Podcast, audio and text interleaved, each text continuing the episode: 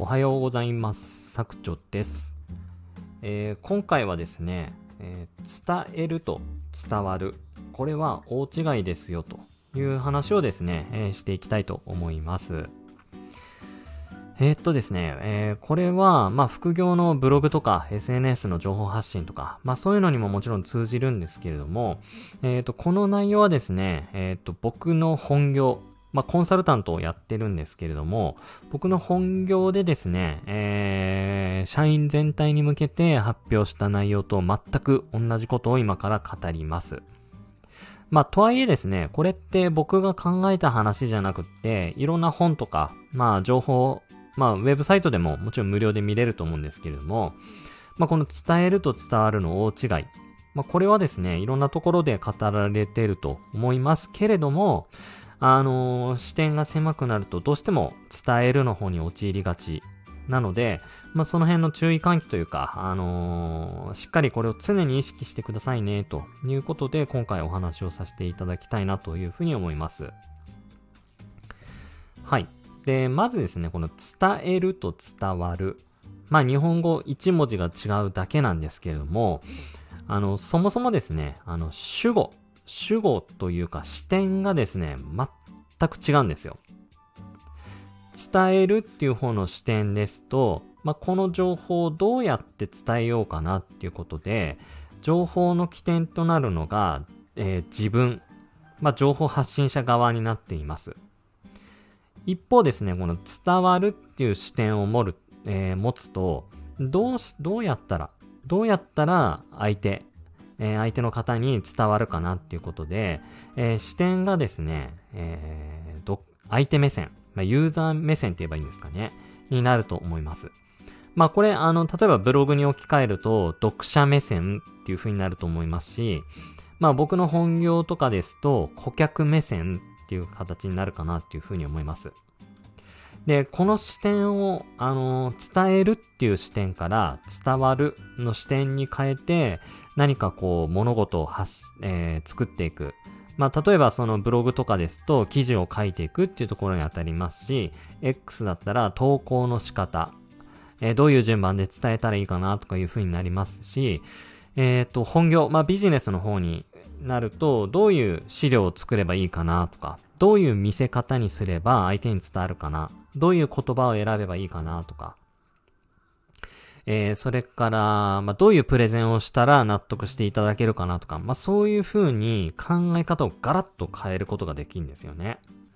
えー、伝えるっていう視点だけしか持っていないと、自分の伝えたいように、自分の伝えたい順番で、えー、物事を作ってしまうので、相手に伝わらないという、まあ、非常に残念なですね、えー、結果になることが往々にしてあると思います。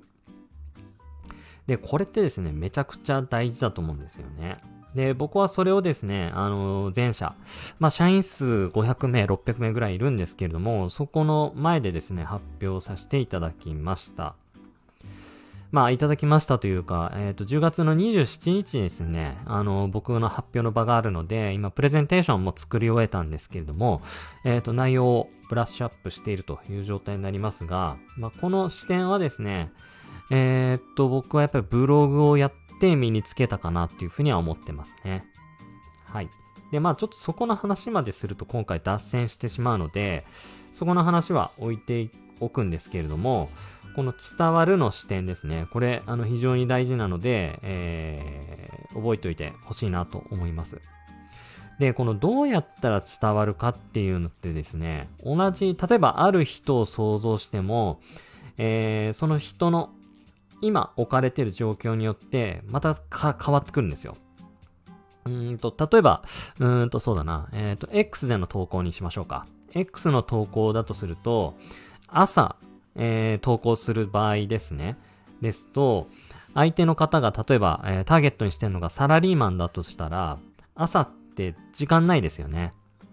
えー、例えばその X を見てるのが、ご飯を食べてる、朝ご飯を食べてる時間だったり、うんと、通勤途中の電車で見たり、もしくは通勤前に着席して、ちょっとぼーっとネットサーフィンしてるとか。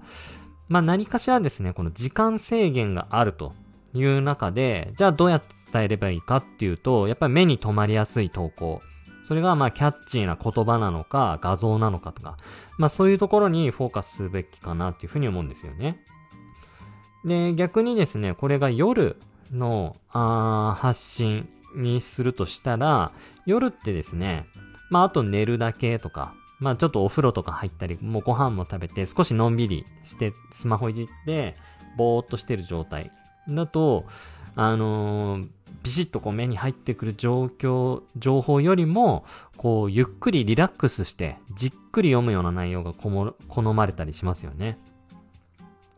で、これも、あの、ブログに、じゃなくて今、X に置き換えて話したんですけれども、例えばビジネスの場合ですね、えっ、ー、と、打ち合わせの時間が、例えばあ、午前の10時だとしたら、まだ相手は頭の中がフレッシュな状態、割とフレッシュな状態なので、少し、こう、建設的な議論もできるな、っていうふうに、うん、想像できますよね。えー、かつですね、お昼休みが例えば12時、だいたい12時から1時の間が多いと思いますけれども、まあお昼12時だとしたら2時間しか時間ないぞと。なれば、あーと、あんまりこう11時半とか11時45分とかまで長引くと、あ、そろそろ昼だなっていうふうにお客さん思ってきちゃうので、なるべくこう11時までに終わらせようというような発想になるかなと思います。で、これが午後になるとまた全然視点が変わって、まあ午後だったら、例えばランチを終えてちょっとこう眠くなってきた時間帯だよな。だったら、うーんと、あんまりこう、なんだろうな、うん、抑揚のない資料、喋り方だと、お客さんちょっと眠くなってしまうから、ちょっと声のですね、緩急をつけて、大事なところはちょっと大きい声で繰り返し伝えようとか、うんと、そういう緩急をつけるプレゼンテーションの力っていうのも必要になってくるんじゃないかなとか、それから打ち合わせの時間が例えば4時とかだったら、だいたい5時ぐらいに仕事を終える方が多いと思うので、早く帰りたいっていう気持ちが優先してですね、なかなかこう、集中して聞いてくれないんじゃないかなとか。だったらちょっともう資料は要点だけ伝えるコンパクトな資料にしようとか。まあそういうところにですね、あの、意識を向けられるようになると思うんですよ。伝わるっていう、えー、相手目線に立てるとですね。まあ、これが例えば自分の伝えるの方の目線だと、そういうの関係なしにですね、えー、極論言うと、お昼休みを超えてもまだずらずらと自分の発信したいことを喋る。まあ、そういう方もいらっしゃると思うんですけれども、僕はそうなるとですね、いや、貴重なお昼休み削ってまでこいつ何喋ってんだよっていうふうに思って、相手の話が全然頭に入ってこなかったりします。で、さっき言ったようにですね、昼一で打ち合わせをされるとやっぱ眠いなって思ったり、夕方の打ち合わせだと、あ、なんか嫌だなとか、早く帰りてえなっていうふうに思っちゃうので、まあ、そこですよね。まあ、そういうところにいかにこう、気を配らせれるか。まあ、ブログの方も同じだと思います。あの、こんなに、うーんと文章だらけだと読者さんやっぱ退屈するよなっていうふうに思って、ここの部分をちょっとこう、枠で囲って強調しようかなとか。うんと逆にこれはちょっと読んでほしい記事だから、画像少なめで、ちょっと文字情報を多くしてみようかなとか。まあそういう試行錯誤っていうんですかね。あのー、状況状況によってカスタマイズが必要になってくるので、これ非常に難しいと思うんですけれども、この伝えると伝わるの違い、まあここを認識できるようになると、あのー、ワンランク、ツーランクアップした情報発信とかいうのができるようになると思っております。で、これめっちゃくちゃ大事な話だと思ってますので、ぜひですね、あの、自分の情報発信とか副業とか、まあそういう話だけに関わらず、あの、サラリーマンさんの方であれば、自分の本業の方にも、あの、その伝える、伝わる。まあこれ、うーんと、どんな仕事の方でも共通して、えー、必要となるスキルだと僕は思ってますので、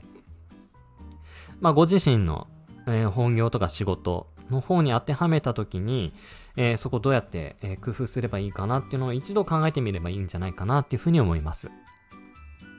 まあ仕事だけじゃなくてプライベート。例えば子育てでも、まあ子供がいらっしゃるとして、あの子供がこう考えているから、こういう言葉をかけてあげたら喜ぶなとか、おとなしくなるよねとか、そういうあの子供目線で物事を考えたり、えー、行動したり、何かこうできるようになると、やっぱり子育て自体も楽しくなるんじゃないかなっていうふうに思いますし、まあ子育てだけに限らず人付き合いとか、まあそういうところにも全てに発展するかなっていうふうに思ってますので、えっ、ー、と、この伝えると伝わるの違い。まあここはですね、しっかり、えー、日頃から意識をして、えー、いただければいいかなっていうふうに思います。はい。ということで、ちょっと長くなりましたけれども、えー、今回の放送は以上となります。ここまで聞いてくださり、どうもありがとうございました。